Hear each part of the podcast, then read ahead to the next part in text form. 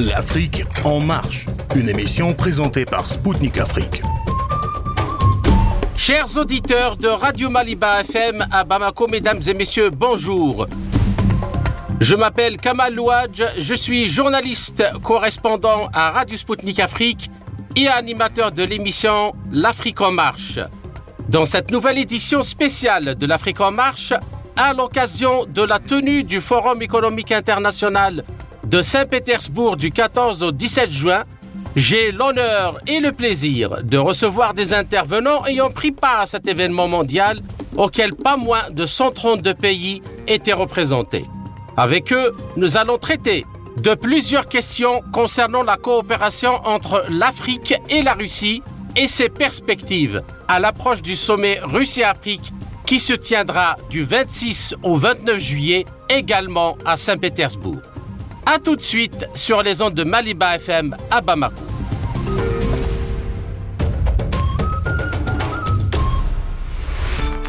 Le premier intervenant est le président de la Chambre de commerce et de l'industrie ivoiro-russe, M. Henri Douetaille, qui nous a fait l'honneur de nous accorder un entretien exclusif pour exposer et expliquer pour la première fois la genèse et les objectifs de son manifeste pour la création d'une chambre de commerce et d'industrie Russie-Afrique. Écoutons-le.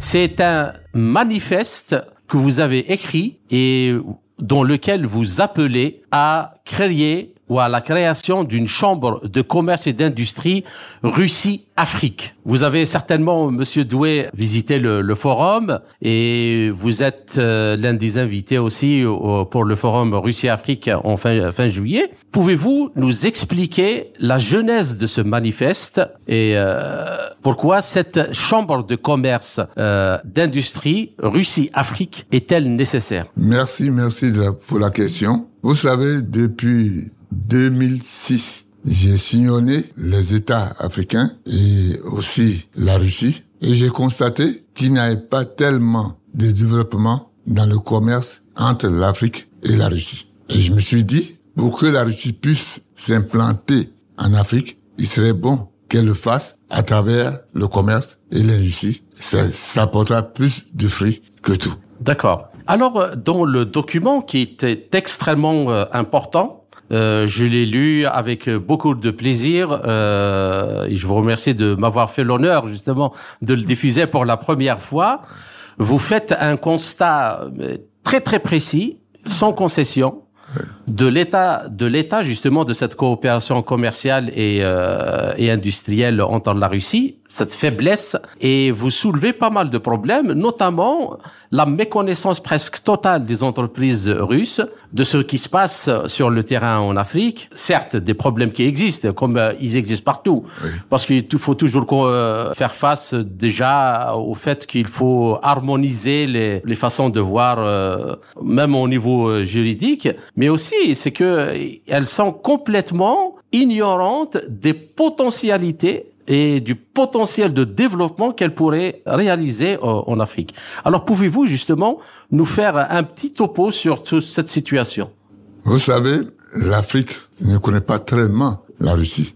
Et la Russie aussi ne connaît pas tellement l'Afrique. Il serait bon qu'à travers cette connaissance, qu'ils puissent arriver à collaborer, à coopérer dans le domaine du, du commerce. Vous savez que la, la Russie possède beaucoup de potentialités dans tous les domaines, comme aussi l'Afrique possède aussi des richesses dans tous les domaines. Donc, il serait bon qu'ils se mettent ensemble pour pouvoir développer. L'un apportera peut-être la technologie, l'autre amènera aussi ses matières premières qu'on pourra développer, qu'on pourra transformer sur le sol africain. Donc, j'ai dit, il est bon de se décomplexer. Se décomplexer, c'est très important. Se oui. décomplexer. Il faut que les, ressortissants russes apprennent à connaître l'Afrique. Qu'on vive vers ça, l'Afrique, les ressortissants africains comprennent à connaître l'Afrique. Parce que ces deux continents, j'appelle le continent la Russie parce que c'est un, un pays, c'est oui. un pays qui, qui, qui, qui équivaut à un continent. Ces deux continents peuvent travailler ensemble et s'aider mutuellement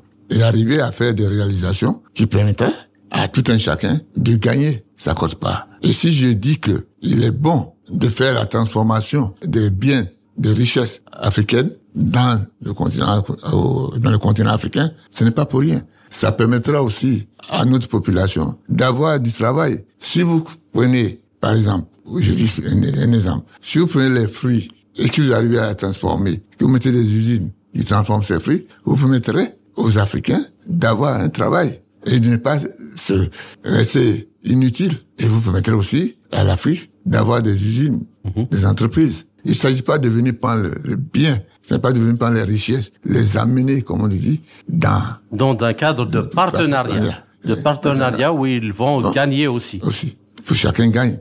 Tu m'amènes la technique aussi, moi je t'amène la matière première, mais tu transformes ma matière première, quand tu les auras transformées, je peux envoyer ces matières premières dans ton pays, et nous, tous les deux, nous gagnons, nous gagnons. D'accord. Alors, euh, Monsieur euh, Doué-Comte, vous dites qu'il faut que la Russie se décomplexe, parce que c'est vous soulevez quand même une question très importante, parce que euh, souvent euh, les pays, beaucoup de pays qui aimeraient d'ailleurs coopérer avec l'Afrique, pensent que L'Afrique est, est, est, divisée en secteurs et chaque secteur et, et, la chasse gardée de son ancienne puissance euh, coloniale. Et en fait, ils pensent que, euh, en général, il faut passer par eux. Et donc, et comme les relations ne sont pas bonnes, euh, on pourrait pas faire quoi que ce soit dans ce continent.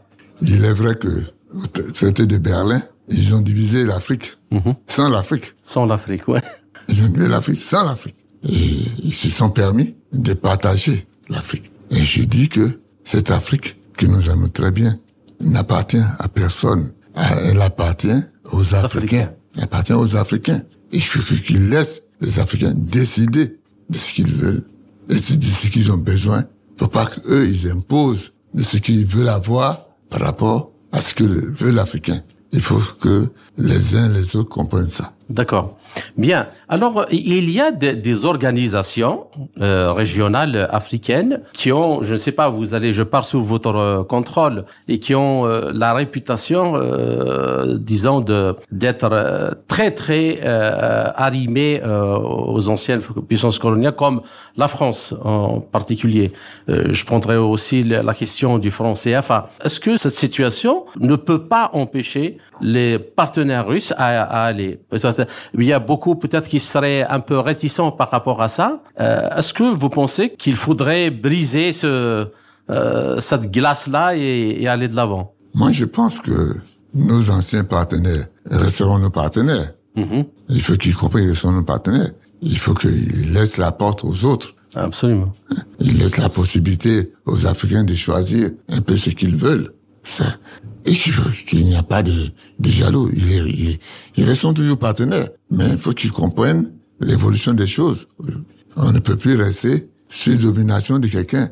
On veut être nous-mêmes, mais sans oublier nos anciens partenaires. D'accord. Et euh, est-ce que le ministère des Affaires étrangères russe mène justement, euh, comme vous l'expliquez dans votre manifeste, euh, est-ce que le travail qu'il fait d'information? Euh, à travers les pays africains euh, des potentialités que présentent le, le, le, les industries euh, et les entreprises russes, mais aussi la partie, comment dirais-je, le reflet miroir de ça, c'est-à-dire informer les entreprises russes des potentialités qu'il y a en Afrique. Est-ce que le travail est fait est suffisant ou vous souhaitez qu'il soit encore plus important? Je pense que les ambassades russes qui sont en Afrique doivent faire aussi beaucoup d'informations sur le pays pour que les Ivoiriens, les, Africains comprennent la situation. Il faut qu'ils ouvrent un peu euh, leurs ambassades pour avoir des visas, pour permettre aux Africains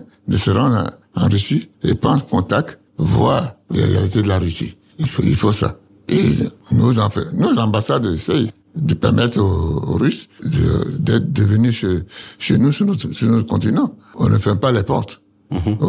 D'accord. Alors, euh, le, président Poutine, euh, il, ça fait une dizaine de jours, a demandé euh, donc au, gouvernement euh, d'augmenter massivement les plans de coopération scientifique et technologique avec les pays africains. Et dans sa conférence de presse aussi, et il avait euh, indiqué que les entreprises russes donc doivent aller, doivent coopérer massivement et ne pas faire ce que les Occidentaux ont fait, c'est-à-dire penser, comme vous le disiez tout à l'heure, à transformer localement et à transférer la technologie, le savoir-faire, c'est-à-dire former, transférer la technologie pour que les Africains puissent transformer chez eux leur matière première et produire les produits finis euh, chez eux. Alors, euh, comment euh, vous réagissez à, à cette déclaration? Mais elle est bonne, elle est bonne. Si les Russes comprennent ça, c'était une, une bonne affaire. Transformer, transférer et faire tout ce possible pour qu'il y ait une coopération intense entre l'Afrique et la Russie. Donc vous, vous faites appel à une chambre d'industrie et de commerce Afrique-Russie. C'est-à-dire c'est comme euh, une espèce d'un seul euh, bureau d'information ou d'un seul comptoir unique où tous ceux qui sont intéressés par la coopération russo-africaine où ils peuvent aller tout de suite, tout de suite, et tout de suite, il y a toutes les portes et l'information dont il a besoin. Parce que il y a des chambres consulaires qui s'occupent de tout. Et là, moi, je vais placer l'axe Russie, Afrique, Afrique, Russie. Que tous ceux qui s'intéressent à l'Afrique, en Russie, doivent passer par cette chambre-là. Mmh. Et vice versa. Qui n'ont pas à chercher de gauche à droite.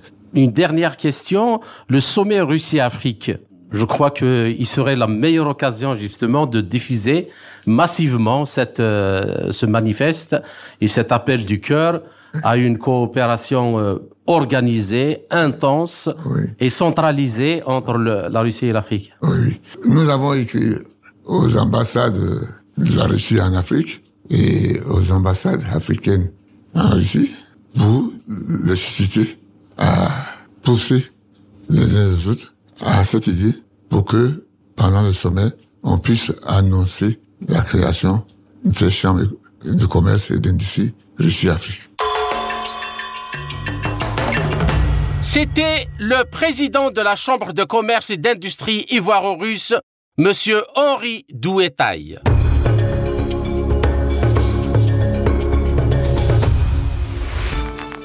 Chers auditeurs, vous êtes toujours à l'écoute de Radio Maliba FM à Bamako. Je suis Kamal Louadj, animateur de l'émission L'Afrique en marche de Radio Sputnik Afrique. Le prochain intervenant est le docteur Soulaïman Diara, chercheur malien en finance.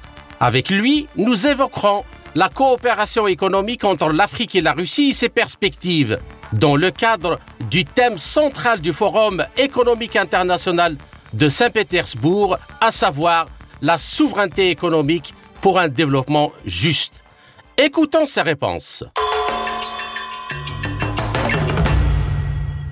Ma première question, Monsieur Diarra, vous avez assisté hier, euh, quoi, à la conférence de presse du président de Fédération de Russie, et lors de cette conférence de presse, il a fait quand même euh, un accent très fort sur la coopération entre la Fédération de Russie et les pays africains. Alors, comment euh, vous voyez le discours? C'est est-ce que vous avez ce sont discours en, général, mais en particulier sur ce qu'il a dit concernant la coopération avec l'Afrique? Bon, je d'abord, je tiens à remercier le pays hôte, c'est-à-dire l'organisation de cet événement de grande envergure, qui est un événement international qui regroupe presque plus de 170 000 participants. Ce que je peux retenir du discours du président de la Fédération de Russie, son Excellence Vladimir Poutine, c'est un discours de rappel, je peux dire. C'est un discours de réveil de conscience. C'est un discours qui rappelle le peuple africain à prendre son destin en main, c'est un discours très très instructif car il veut que les donnes changent. Il veut plus que l'Afrique soit vue comme un continent qu'on peut venir extraire ou bien soutirer nos ressources tout en dans une inégalité qui n'est pas juste avec bien sûr la complicité de certains de nos dirigeants. Je pense que M. Poutine veut faire comprendre à l'Afrique qu'il est temps d'assumer son indépendance, sa souveraineté. Il est temps pour l'Afrique de tracer les chemins de son propre développement et il est temps pour les dirigeants néocolonialistes de savoir qu'il est que l'Afrique n'est plus un continent qu'on peut gérer de la même manière qu'on le gérait il y a de cela une décennie. Il veut en un mot rappeler le continent africain à assurer sa souveraineté, à prendre son destin en main, à assurer son avenir et, de, et à penser aux vrais enjeux qui menacent le continent africain. D'accord. Alors, euh, justement, euh, vous euh, mettez l'accent sur une chose extrêmement importante, qui est la souveraineté économique et, qui est le corollaire de la souveraineté politique. Il ne peut pas y avoir de souveraineté politique que vous quand on n'a pas une souveraineté euh, financière et une souveraineté économique. Et comme euh, l'a dit plusieurs fois le président Poutine, euh, la souveraineté ne peut pas se saucissonner. Pour être souverain, il faut être souverain dans tout dans tous les domaines. Alors, le forum de Saint-Pétersbourg, justement, sa thématique centrale, c'est celle-là. D'avoir un développement souverain pour un développement juste et des relations euh, équitables. Alors, qu'est-ce que vous inspire ça euh, Justement, vous avez déjà commencé à en parler.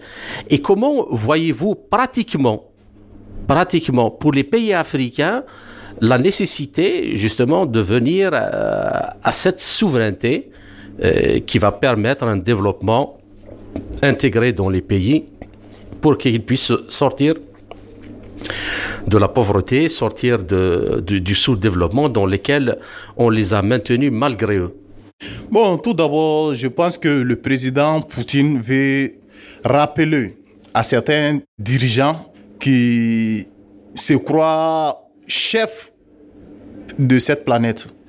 Il veut rappeler également aux dirigeants africains que l'Afrique engendre d'énormes ressources. Et cette souveraineté ne peut pas penser, ne peut aller sans pour autant que nous ayons à tracer notre propre chemin. Ce développement et cette souveraineté ne peut pas aller tant que nous-mêmes nous ne cherchons pas à en tirer profit de la richesse de, nos, de notre vieux continent. Et pour accéder à cette souveraineté, je pense que les dirigeants africains doivent réfléchir tout en songeant à l'intérêt supérieur de leur nation. Car comme on a l'habitude, la coutume de le dire, un pays n'a pas d'amis. Chaque pays vit ses intérêts. Et pour être souverain, comme vous l'avez si bien dit, il faut être souverain dans tout. Bien sûr, un pays ne peut pas vivre dans l'autarcie. On a besoin des partenaires. Et il va falloir que ces partenaires soient des partenaire fiable, un partenariat qui sera fondé sur le, le, le, un partenariat équitable, c'est-à-dire un partenariat gagnant-gagnant, comme, comme notre ministre euh, de la Défense, son Excellence Sadio Kamara a l'habitude de le dire. Il dit que la Russie est un partenaire fiable. Et je pense que pour que nous puissions accéder à cette souveraineté, il est grand temps qu'on trace notre propre chemin, qu'on établisse les termes du contrat en fonction des, préoccupations de nos États, car les États n'ont pas les mêmes, euh, comment dire, les États n'ont pas les mêmes réalités. Et quelque chose qui peut bien qui peut bien réussir dans un État peut échouer dans un autre. Donc, il est, il est, il est vraiment important, en fonction de la réalité de nos différents États du continent africain, d'établir des contrats avec des partenaires sincères, des partenaires qui ne cherchent pas à piller le continent comme beaucoup l'ont fait il y a des années de cela. Donc, je pense que ce forum est encore l'opportunité l'occasion pour les pays africains de se ressaisir, de songer à l'intérêt supérieur, à l'intérêt suprême de leurs États, de prouver leur véritable souveraineté. Car la souveraineté ne doit pas exister que de nom. La souveraineté, elle doit être assumée, affirmée est connu de tous. Raison pour laquelle je saisis cette occasion pour remercier les autorités actuelles de la République du Mali, qui est ma chère patrie.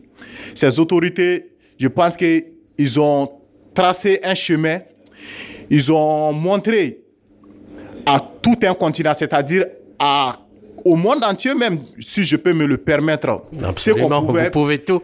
Vous pouvez vous le permettre sans problème. Ok, ok. Donc, euh, ce qu'on ne pouvait pas imaginer il y a de cela quelques années. Donc, je pense que l'exemple malien est un exemple à suivre pour tout le continent, pour que le continent africain puisse accéder à la souveraineté tant souhaitée par son peuple. Je pense qu'il est temps qu'on se réveille, qu'on suive l'exemple malien, qu'on suive le leader, c'est-à-dire le libérateur et puis le stratège, son excellence colonel Assimi Goïta de la République du Mali. D'accord. C'est euh, donc par rapport à ça, bon, je vais y revenir quand même à la, à la situation du Mali euh, après. Euh, la souveraineté économique, euh, les, les, Africains de, de, depuis longtemps, ils, ils, le disent, mais euh, disons que le système de la mondialisation, euh, même avant la mondialisation, n'a pas donné vraiment beaucoup de chance aux pays africains de pouvoir Alors, mais, mais c'est, moi j'ai reçu beaucoup de gens qui m'ont dit que il faut même aller jusqu'à constitutionnaliser l'interdiction d'exporter les matières premières. Il faut que les matières premières soient transformées dans les pays africains avec des technologies et avec la main-d'œuvre euh, euh, africaine. Comment vous voyez cette chose? Et est-ce que vous pensez qu'un partenariat avec la Russie, mais pas uniquement avec la Russie, il y a d'autres pays qui sont disposés à aller dans ce sens? Il y a la Chine, l'Inde, le Brésil, l'Iran, la Turquie, peuvent aider dans ça? Et est-ce que le, forum, euh, euh, ce forum 2023, vous donne une inspiration d'avant-goût euh, de ce qui pourrait euh, être développé dans le cadre gagnant-gagnant Bon, je pense que je, suis, je soutiens cette idée. L'Afrique ne doit pas seulement être un continent de consommation. Nous engorgeons d'énormes ressources naturelles. On a beaucoup de matières premières. Je prends l'exemple sur le cas du Mali. Le Mali est un pays qui a beaucoup de richesses qui engendre beaucoup de ressources minières. Raison pour laquelle je profite également de cette occasion pour et, remercier et encourager notre président, son Excellence Assimi Goïta, président de la transition, qui d'abord a initié la construction d'une usine de raffinerie. Imaginez le Mali qui est un grand producteur d'or en Afrique ne, ne, ne, possédait pas même une seule usine de raffinerie. Donc, oh, la de matière raffinage, euh, de raffinage d'or. Donc, oh, la matière première, elle était soutirée. On n'avait qu'un petit pourcentage. Et, oh, le reste, la, plus, la part la plus importante était exportée. Donc, je pense que il est temps pour les pays africains, pour qu'on puisse accéder à cette souveraineté économique, que nous ayons au moins la capacité de transformer nos matières premières en vue de les revendre. C'est dans ce cadre que nous pouvons vraiment faire développer le continent, accéder à cette souveraineté économique. Et je pense que l'exemple est, plus ou moins suivi par certains de nos États, comme par exemple le Mali, qui, à côté de l'or, et elle occupe, le Mali occupe, il occupe, disons, une, une, position importante dans le monde avec euh, la production du coton. Donc, euh, on a même commencé à transformer le coton malien qui sera plus exporté en matière première, donc qui sera presque exporté en produit fini ou semi-fini. D'accord. Bien, alors euh, nous en venons maintenant à la situation euh, au Mali. Euh, il y a les autorités maliennes ont demandé à l'ONU de retirer toutes les forces de la MINUSMA, c'est-à-dire de la mission des Nations Unies pour la sécurité au Mali. Est-ce que vous pouvez nous expliquer qu'est-ce qui a motivé, à votre avis, cette décision? Et en retirant, parce que on nous a vendu pendant des années que c'est cette MINUSMA qui qui pouvait, enfin qui avait la mission euh, d'établir la paix et de maintenir la paix dans dans le pays. Est-ce que ce départ euh, ne va pas créer de problèmes? Et et que pensez-vous euh, Bon, je vous laisse d'abord répondre à cette question, après. Euh, ok, je pense que ce départ souhaité par les autorités maliennes, je peux dire l'idée fondatrice n'est pas venue des autorités. Je pense que c'est une aspiration du peuple malien qui trouve que la n'arrive plus à jouer le rôle, son rôle d'intervention au Mali. La au lieu qu'elle soit une mission de protection des populations, la population est délaissée à son sort. Et au lieu que la contribue à rétablir la paix et la sécurité au Mali, on a vu que la, se permet de se doter d'autres missions qui sont méconnues par la population malienne et seul Dieu sait à quel intérêt. Raison pour laquelle le les autorités maliennes, je peux le dire avec le soutien du peuple malien, souhaitent euh, aujourd'hui qu'il est temps de mettre fin à cette mission. Et d'ailleurs, je profite pour vous informer que cette même mission de la ministre a fait un rapport frauduleux, tout en essayant de dénigrer l'image des, des forces armées de sécurité à travers l'événement de Moura. Donc, je maintiens au discours du ministère euh, de l'armée, c'est euh, le ministère de la Défense, le ministère de l'armée des anciens combattants, les militaires maliens, les forces armées et de sécurité maliennes sont des militaires professionnels. Et en aucun cas, les Maliens, c'est-à-dire les militaires qui sont chargés de la sécurité des personnes et de leurs biens ne peuvent outrepasser leur mission.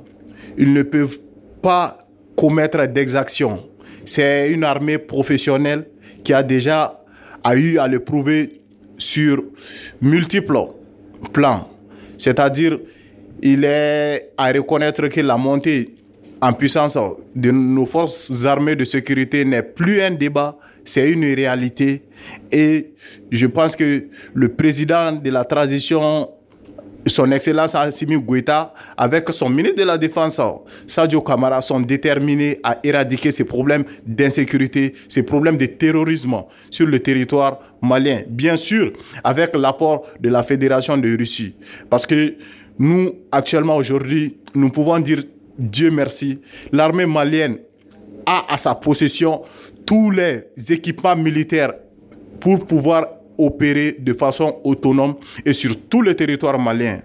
Donc, oh, ça, c'est déjà un grand pas, ça, c'est salutaire et ça, c'est apprécié à sa juste valeur par le peuple malien. C'était le docteur Soulaïman Diara, chercheur malien en finance.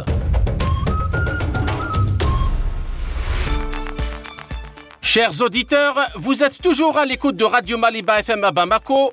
Je suis Kamal Louadj, animateur de l'émission L'Afrique en marche de Radio Sputnik Afrique.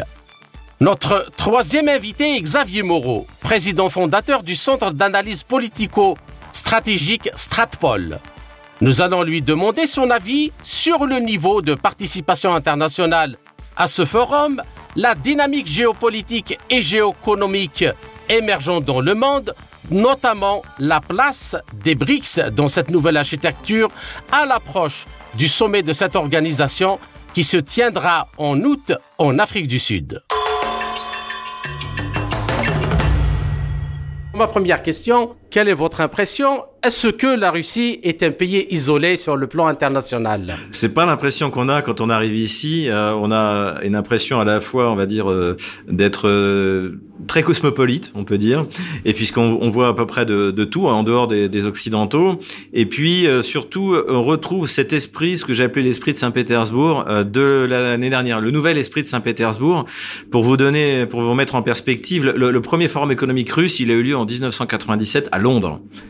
Et on peut dire que jusqu'à la fin des années 2000, la Russie essayait de trouver sa place dans le, on va dire, le nouvel ordre mondial tel qu'il avait été euh, défini, voire imposé par euh, Washington. À partir de 2010, hein, à partir du, de, de la rencontre de Munich en 2007, où Vladimir Poutine fait son fameux discours, la Russie a commencé à prendre une, autre voie, et plutôt essayer de, de trouver sa propre voie.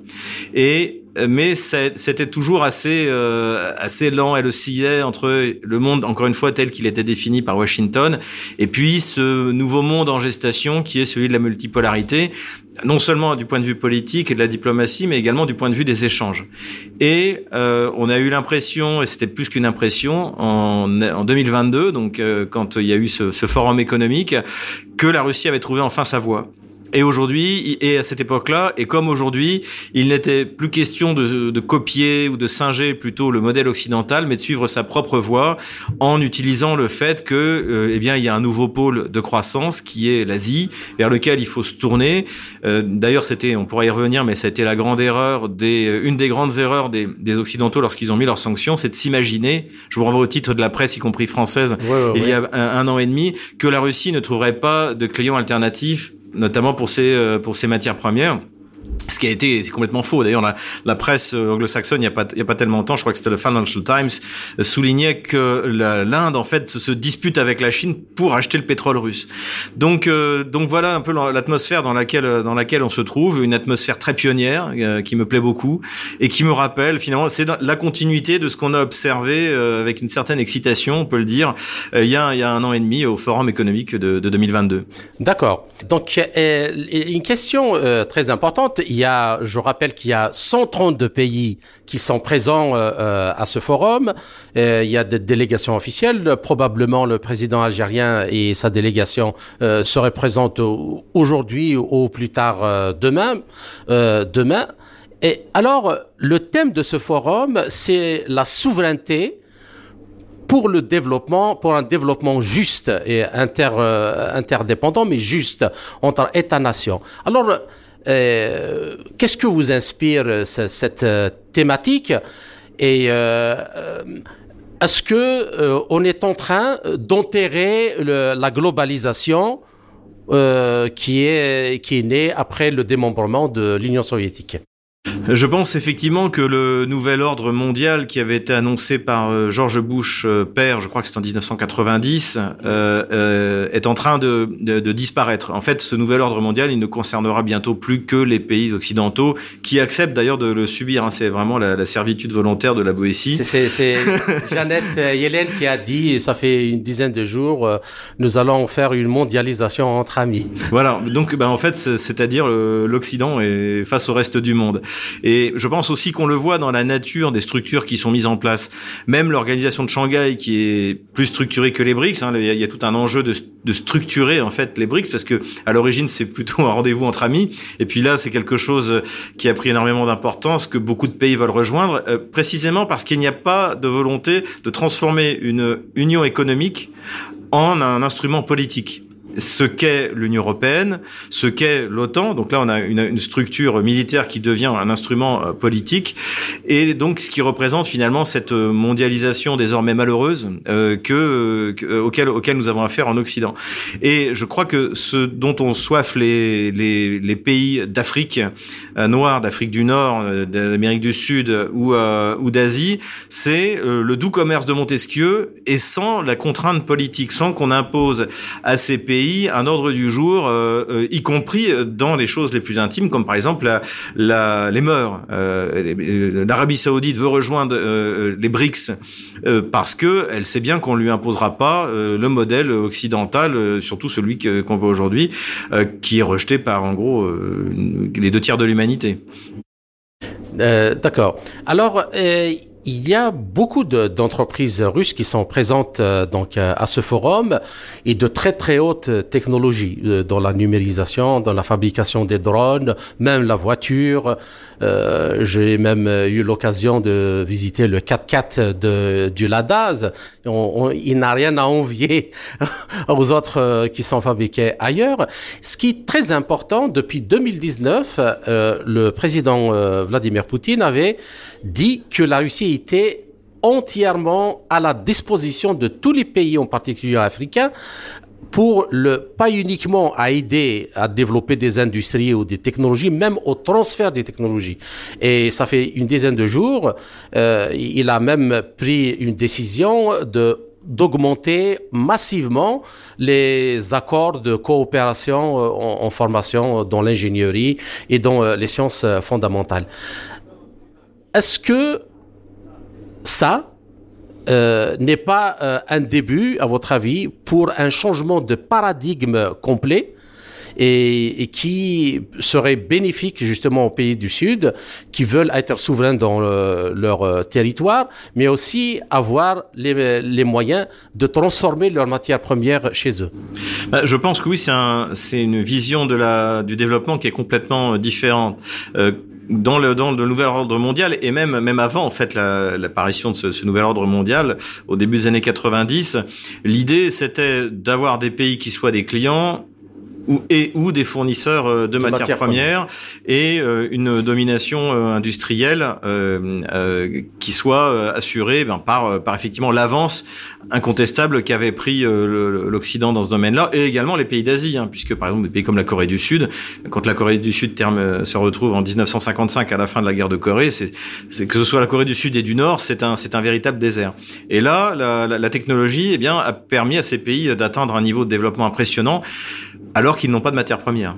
Donc, euh, je pense que euh, effectivement, le, le, transfert de technologie permettra un développement harmonieux et finalement, à mon avis, est la véritable solution contre les vagues d'immigration qui sont liées notamment, euh, bon, bien sûr, a la guerre, mais aussi euh, en permanence à la pauvreté. Donc, le développement de ces pays permettra de stabiliser les vagues de, de migration qui sont très déstabilisantes. On le voit, on le voit en Europe, et euh, et à des pays qui possèdent des matières premières de eh bien de les de les transformer et euh, voilà donc on en est qu'au début mais sur l'idée en fait c'est effectivement un changement de paradigme. Bien. Alors, euh, par rapport à ce que vous venez de dire, euh, je vais bifurquer sur une question euh, de monnaie. Euh, le président Emmanuel Macron, à la surprise générale, a fait apparemment une demande pour assister au sommet des BRICS.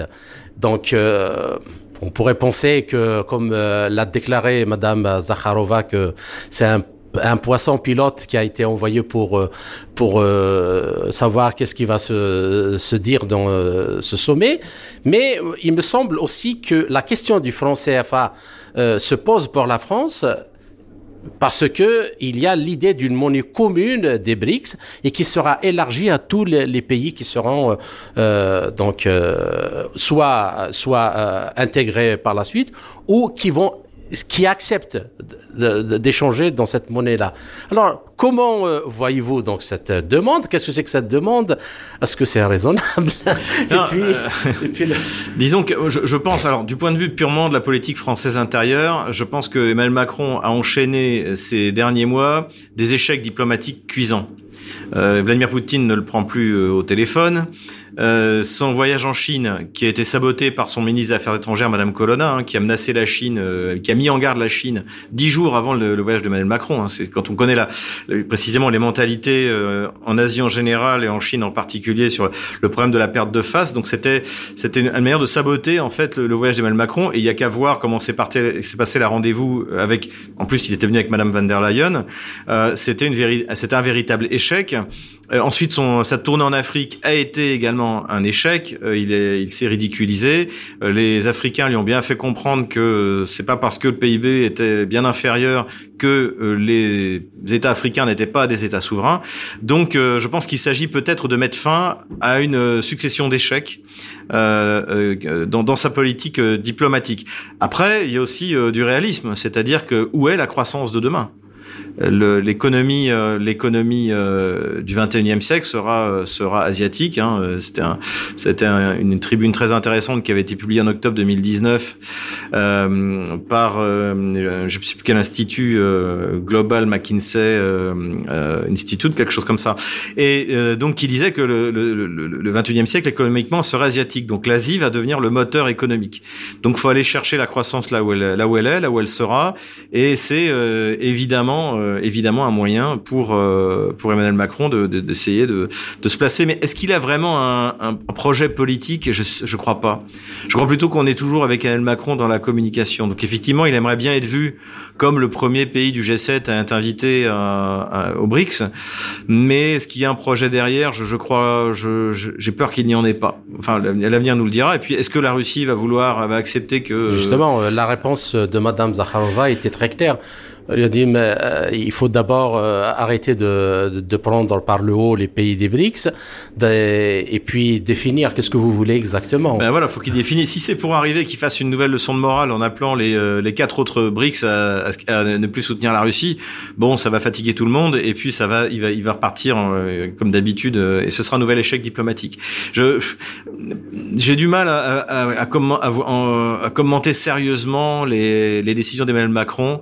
Euh, euh, même à une époque, à une époque, j'ai voulu, euh, j'ai voulu croire en, en, sa bonne foi, euh, notamment bien tout au début de son premier mandat, lorsqu'il a invité Poutine à Versailles pour commémorer la, la visite de Pierre le Grand à, à, en, en, 18, en 1717 à Louis XV, au jeune Louis XV. Je me suis dit tiens, après tout, peut-être que je, je l'avais sous-estimé, peut-être qu'il a une vision. et en fait, non, non. Quoi qu'il arrive, les ordres sont donnés par Washington. Et d'ailleurs, même si l'Afrique du Sud l'invite, si Washington donne l'ordre de ne pas y aller, il n'ira pas. Donc c'est pas la peine non plus d'en attendre, attendre grand chose.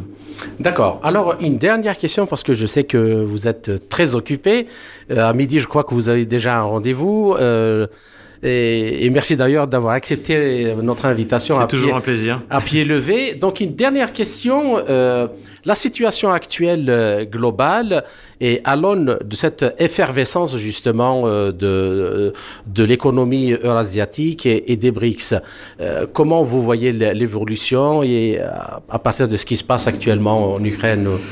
Ben, je, je pense que plus le conflit en Ukraine se prolongera, plus le, le, le, le décalage entre la vision qu'ont les, les Occidentaux de la réalité économique mondiale va s'accentuer. Et d'ailleurs, on voit très bien comment ça s'est passé au début. Les Occidentaux ont sous-évalué la puissance de l'économie russe, sa diversification, le poids de l'industrie dans l'économie russe, euh, le fait qu'elle s'était dotée d'instruments notamment de systèmes de, de, de messagerie euh, bancaire euh, performants dès 2014, pareil pour les systèmes de paiement. Et surtout, ils ont euh, ils ont sous-estimé le fait que désormais il y avait des économies dans le monde qui étaient capables de devenir des clients alternatifs à l'Occident. Ça, c'est surtout en, en, Europe que ça a été euh, euh, sous-estimé. Et je pense que ce décalage euh, va provoquer un choc de réalité, peut-être plutôt qu'on l'imagine en Europe. L'Europe a, a, survécu, par exemple, au dernier hiver, uniquement parce que les entreprises ont été débranchées donc chute de la production, et puis parce que l'hiver a été doux. Mais ça veut dire qu'en gros, euh, aujourd'hui, bon ben Bruno Le Maire doit faire la danse du soleil pour euh, qu'il fasse chaud l'hiver prochain. Sinon, ça va, ils vont être obligés d'acheter énormément de gaz, y compris euh, de gaz russe, à un prix, euh, un prix exorbitant. Et là, ça va remettre en cause les modèles, le, le, modèle occidental, parce qu'encore une fois, les Russes ont trouvé des partenaires fiables, alternatifs. Et d'ailleurs, il n'est pas dit que les Russes, même si un jour, même si le conflit s'arrêtait demain, auraient envie de, de reprendre, de, de refaire de, de des, occidentaux, notamment de l'Europe euh, occidentale, sont euh, sont partenaires privilégiés parce que ce n'est pas un partenaire faible. Et, et là, c'est l'homme d'affaires qui vous parle. Ce que vous cherchez dans les affaires, même quitte à faire des réductions, c'est un, partenaire fiable. Et aujourd'hui, l'Occident, essentiellement l'Europe occidentale, a perdu ce statut de partenaire fiable, au contraire de, bah, de, de des pays des BRICS, euh, en, partie, et de ceux qui vont rejoindre les BRICS, hein, parce que c'est quand même ça auquel on assiste. Il y a une quinzaine de, pays. Pas plus tard qu'hier, l'Égypte a annoncé qu'elle était, euh, elle était candidate. Donc en fait, il, va se créer une une une, éco, une, une écosphère euh, dans le monde à l'intérieur desquelles, on revient à la question précédente sur Emmanuel Macron, le les ambitions politico-économiques, et c'est bien le problème de l'Occident, c'est que ces ambitions sont politico-économiques au lieu d'être simplement économiques, eh bien vont, se trouver mises à mal. Ça, ça c'est évident. C'était Xavier Moreau, président fondateur du Centre d'analyse politico-stratégique Stratpol. Chers auditeurs, vous êtes toujours à l'écoute de Radio Maliba FM à Bamako. Je suis Kamal Louadj, animateur de l'émission L'Afrique en marche de Radio Sputnik Afrique. Certains États européens comme la Finlande songent désormais à ne plus aider les pays africains qui soutiennent la Russie. Une attitude qui témoigne d'un profond mépris pour le continent, a déclaré à Sputnik Ali Di Agalivele, vice-président du bloc pour le redressement et le développement du Mali. Et le Sénégalais Benoît Ngom, président de l'Académie diplomatique africaine, souligne que les pays du continent peuvent évaluer leurs intérêts et choisir leurs partenaires eux-mêmes. Écoutons notre entretien avec ces deux personnalités. Monsieur Ali Diagalivele, trouvez-vous légitime ces pressions de la part des Occidentaux envers l'Afrique? L'Afrique traverse un moment très, très, très délicat, un moment, tournant décisif de son histoire, et on doit s'assumer et on doit se faire respecter. Et les pays qui viennent en aide à l'Afrique doivent savoir que ces aides ne sont pas fortuites et ces aides ne sont pas gratuites. Et quand ces aides viennent en Afrique, il y a des, il y a des choses qui ne sont pas précises, qui ne sont pas dites. Et les mesures de pression et de sanctions, comme ils ont, ils ont l'habitude de le faire, et ne donnent pas forcément le résultat attendu. Et, et nous, nous serons très heureux même que ces mesures et, et puissent couper même certaines aides, parce que ça va permettre à l'Afrique, ça va permettre au pays de s'assumer et de contester ses propres moyens. La Finlande, c'est un pays qui est pratiquement nouveau par rapport à l'État. Donc, elle est obligée de se manifester pour montrer, sa, comme on dit, son adhésion, marquer son empreinte et montrer sa rigueur et son adhésion à l'OTAN. Monsieur Ngom, comment évaluez-vous ces actions de l'Occident? Beaucoup de pays occidentaux, ce qu'ils veulent, ce n'est même pas la condamnation de la Russie, mais ils veulent que les Africains s'alignent derrière leur position Or, les Africains, pour des raisons d'ordre historique, n'ont plus envie de s'aligner. Les Africains ont opté pour le non-alignement. Le non-alignement, ça ne suppose pas qu'on n'a pas de jugement, qu'on n'a pas d'évaluation, euh, on n'a pas la capacité d'évaluer la réalité. Voilà, les Africains, euh, donc c'est pas la peine, à mon avis, de les menacer chaque fois de sanctions. Je pense que si, si les Africains avaient peur de ces sanctions, euh, ils se seraient alignés derrière, derrière les, les, autres puissances qui se sont déjà exprimées là-dessus. L'Afrique s'est souvent alignée, c'est aligné par la Première Guerre mondiale, Deuxième Guerre mondiale, c'est aligné euh, très souvent. Mais que, que, quel est l'apport de ces alignements dans l'évolution du continent africain? Mais on le voit. On le voit à travers le traitement de, de, de, même des immigrés. Beaucoup de, beaucoup de pays derrière lesquels les Africains s'étaient alignés, euh, euh, euh, voient se développer des mouvements contre les Africains qui sont réels, des mouvements souvent racistes ou, ou xénophobes. Et, et, parce que ces gens qui sont racistes ou xénophobes ne savent même pas ce que les Africains ont eu à faire pour eux. Cette question est à nouveau à vous, Monsieur Vélé. Alors, comment interprétez-vous la déclaration du nouveau ministre finlandais de Commerce extérieur et du développement qui, selon les médias locaux, a l'intention d'orienter le principal flux de soutien vers l'Ukraine et de retirer l'aide financière aux pays africains qui soutiennent la Russie. Je pense que ça montre déjà un mépris par rapport au peuple africain. Ça montre déjà un non-respect des responsables africains. Ça montre déjà un manque de considération par rapport à notre autonomie, notre indépendance. Ça montre déjà que le partenariat est à sens unique. Donc, leur partenariat est dans d'autres fins, d'autres finalités. Leur partenariat est dans le cadre vraiment de leur, leur propre intérêt et non dans l'intérêt des Africains. Et pour moi, ce n'est ni légitime, ni humain, ni solidaire, et c'est purement du néocolonialisme. Et, et, cette pratique est connue, les méthodes de répression pour maintenir les gens dans cette souffrance, amener les, les peuples africains ou certains pays dans leur logique. Et les peuples africains ont actuellement assez de recul par rapport à cette pratique. Tout partenaire qui ne respecte pas, comme on la souveraineté d'un pays, tout partenaire qui ne respecte pas les choix stratégiques d'un pays dans ses relations de partenariat, tout partenaire qui ne respecte pas les intérêts de ton peuple, on ne doit pas coopérer avec ses, ses, partenaires. Et je pense que cette leçon est claire chez nous. Et je sais que dans la, dans la sous-région, les gens ont déjà commencé à prendre conscience et les gens vont aller à l'encontre de ces pratiques, forcément, les mois à venir, les années à venir. Monsieur Vélé a qualifié ce discours de néocolonialiste. Alors, j'aimerais bien vous demander, Monsieur Ngom, êtes-vous d'accord avec cette désignation? Mais bien sûr que ça relève, ça relève du néocolonialisme et du chantage. Parce que d'abord, moi, je ne sais pas, peut-être que moi, j'ai pas des chiffres de, de l'aide de la Finlande euh, par rapport à l'Afrique, hein, je ne sais pas. Ou, ou est-ce qu'il parlait au nom de la Finlande ou il voulait parler au nom du camp occidental?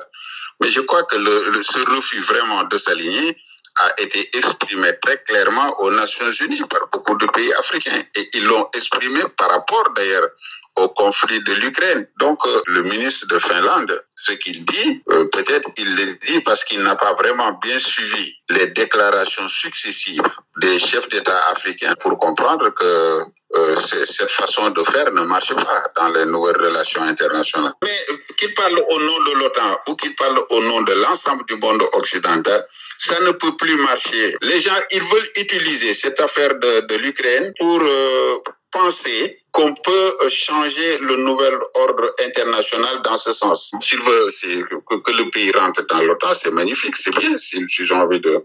Mais ça veut dire que l'Afrique ne s'occupe plus de ça. C'est pas le problème de l'Afrique. L'essentiel, c'est que nous puissions évaluer nos intérêts.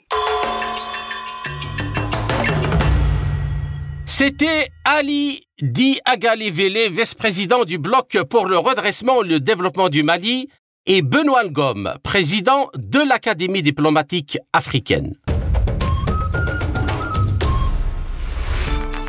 Notre intervenant dans cette édition spéciale de l'Afrique en marche consacrée au Forum économique international de Saint-Pétersbourg est la présidente de la Chambre de commerce et d'industrie russo-tunisienne à Tunis, Madame Christina Romanenko, spécialiste également de la diplomatie culturelle et sociale. Nous évoquerons avec elle le rôle de la culture dans le renforcement des relations bilatérales entre la Tunisie et la Russie et les opportunités de leur extension à la coopération scientifique, technologique et économique. Écoutons-la. Ma première question, vous étiez tout à l'heure donc euh, l'un euh, des speakers de la session concernant euh, justement à la diplomatie culturelle, à la diplomatie euh, sociale aussi, et c'était consacré à la question du, des leaders, des jeunes leaders et comment ils pourraient participer justement dans le rapprochement des cultures. Est-ce que vous pouvez nous en parler justement de cette euh, de ce concept-là? Et comment vous le voyez? Et après on passerait euh, éventuellement sur euh, ce que vous faites, travail le faites concrètement en Tunisie. Avec plaisir. Et tout d'abord, euh, je dois remercier l'Assemblée du peuple d'Eurasie. Je dois les remercier parce que je suis là grâce à leur invitation. Pourquoi moi? Parce que moi, je suis le, le lauréate de première grade de, de le concours leader diplomatie du peuple qui est tenu en 2022. Euh, ça fait six mois. Et moi, j'ai présenté projet pour consolidation des femmes russophones vivant en Tunisie. C'est très important euh, aujourd'hui, c'est très important de faire la consolidation des peuples russophones. En Tunisie, l'atmosphère est très positive pour, pour nous, pour les Russes. Et les peuples tunisiens sont très, très, très amicaux pour nous. Il faut dire que la Russie, c'était le premier pays qui a connu l'indépendance de la Tunisie. Ça fait 67 ans déjà. Et moi, en tant que président de la Chambre de commerce, c'était mon idée d'installer une allée d'amitié tuniso-russe. Et ça fait deux ans, on a préparé, on a installé cette allée avec une plaque commémorative en marbre, écrit en russe et en arabe. Euh, maintenant, euh, déjà deux ans, euh, qu'est-ce qu'on fait? On fait le subbotnik, on fait du nettoyage. Beaucoup de Tunisiens sont intéressés. C'est-à-dire des opérations de bénévolat Bénévolat, oui. Pour le nettoyer, par exemple, de... C'est une allée à peu près de 100 mètres. Et on a planté 50 arbres. Mhm. Et, maintenant, chaque année, on rajoute de nouveaux arbres. Et pourquoi? Parce que moi, je suis la coordinatrice de bénévole de la Victoire. En plus, en Tunisie, et vous êtes au courant qu'on a une action qui s'appelle Jardin de la mémoire. Et c'est quoi l'objectif de ce jardin? Euh, Objectif pour planter 27 millions d'arbres dans tout le monde entier c'est 27 millions, c'est égal à 27 millions de soldats des peuples qui, sont morts euh, pendant la, guerre, la deuxième guerre mondiale. Des peuples soviétiques qui sont morts durant la deuxième guerre mondiale. Ok. Ma deuxième question, euh, Madame euh, Romanenko, est-ce que il y a euh, le président Poutine, ça fait une dizaine ou une quinzaine de jours, il a pris la décision d'augmenter massivement les programmes de coopération scientifique et technologique, c'est-à-dire des échanges d'étudiants, euh, d'ouvrir des programmes de d'aide aussi, de, des bourses pour dans, dans des formations d'ingénierie, de sciences fondamentales. Est-ce que vous, il y a ce genre de, de travail là-bas en, Tunisie? Cette euh, initiative sera euh, réalisable en Tunisie. Parce que le, niveau euh, des étudiants tunisiens sont en très haut niveau. Parce que l'ingénierie en Tunisie est très bon. Mhm. Donc, j'espère qu'on peut réaliser cette euh, initiative. Vraiment, ce sera très bien. C'est-à-dire pour envoyer des étudiants tunisiens en Russie, oui, oui. Et les étudiants russes en Tunisie, pourquoi pas? Parce qu'on a beaucoup de choses à, avoir en Tunisie, à part les scientifiques, le secteur scientifique, on a des, choses euh, historiques. Et n'oubliez pas qu'on a de l'histoire en commun euh, entre la Russie et Tunisie. C'est notre escadre russe. Ça fait 100 ans euh, en arrière, 6000 euh, Russes qui sont arrivés à Bizerte. C'est une petite ville au nord de la Tunisie. Donc on a beaucoup de choses en commun. Oui. Donc pourquoi pas faire la continuation? Oui, d'accord. La question suivante que j'aimerais vous poser, euh, Madame Romaneko, euh, en votre qualité de présidente de la Chambre de commerce et de l'industrie euh, russo-tunisienne, il y a un projet commun très important entre l'entreprise tunisienne Telnet et son partenaire russe. Euh, y a, ils ont lancé un projet de 30 satellites, une constellation de 30 satellites euh, qui seront fabriqués en Tunisie. C'est-à-dire que le Tunisie met le pas dans le carré des grands, comme on dit, elle rentre dans le dans le le, le, le, cercle des grands ou le club des grands et elle va y donc euh, développer sa propre technologie spatiale. Mais en plus de ça, il y a le projet d'envoyer la première femme arabe dans l'espace euh, avec euh, Roscosmos et ça sera une Tunisienne. Alors, où est-ce qu'on est toutes ces choses-là? Est-ce que vous pouvez nous en dire un peu plus pour éclairer nos amis et nos auditeurs africains qu'il n'y a pas que des choses négatives dans ce continent, il y a beaucoup de choses positives qui se passent, même si on n'en parle pas beaucoup? Oui, c'est vrai. On a commencé, bon, on a, je parle en tant que tunisienne maintenant, on a commencé ce projet avec euh, le, holding Telnet. Et c'était très significatif. Le lancement du premier satellite, c'était en euh, mars 2021, juste euh, après 60 ans de... Au 60e anniversaire du premier vol spatial de Yuri Gagarin. Voilà, donc c'était en 2021. Et en plus, c'était euh, le 22 mars, je pense. Bon, le 20 mars, c'est la journée d'indépendance de la Tunisie, mais euh, on a commencé le 22 mars. Et après, quelques mois, le 13 août, c'est très significatif aussi parce que c'est la journée de la femme tunisienne.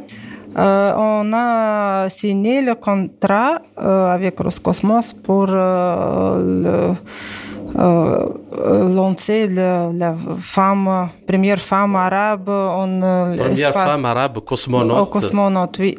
C'est avancé. C'est il y a, de, je pense, huit femmes qui sont sélectionnées déjà, les huit femmes pilotes. Et maintenant, suite à la situation mondiale, c'est un peu euh, stoppé, mais c'est euh, c'est en train de, de se développer. Faire doucement, de se faire bien sûr, bien sûr, euh, bien sûr. C'était Madame Christina Romanenko, présidente de la Chambre de commerce et d'industrie russo-tunisienne à Tunis.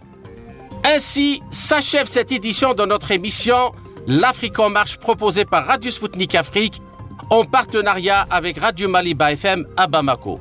Je suis Kamal Louadj. Merci de nous avoir suivis, tout en espérant avoir été à la hauteur de vos attentes. Chers amis, je vous retrouverai très bientôt pour une nouvelle émission. D'ici là, portez-vous bien. L'Afrique en marche. Une émission présentée par Spoutnik Afrique.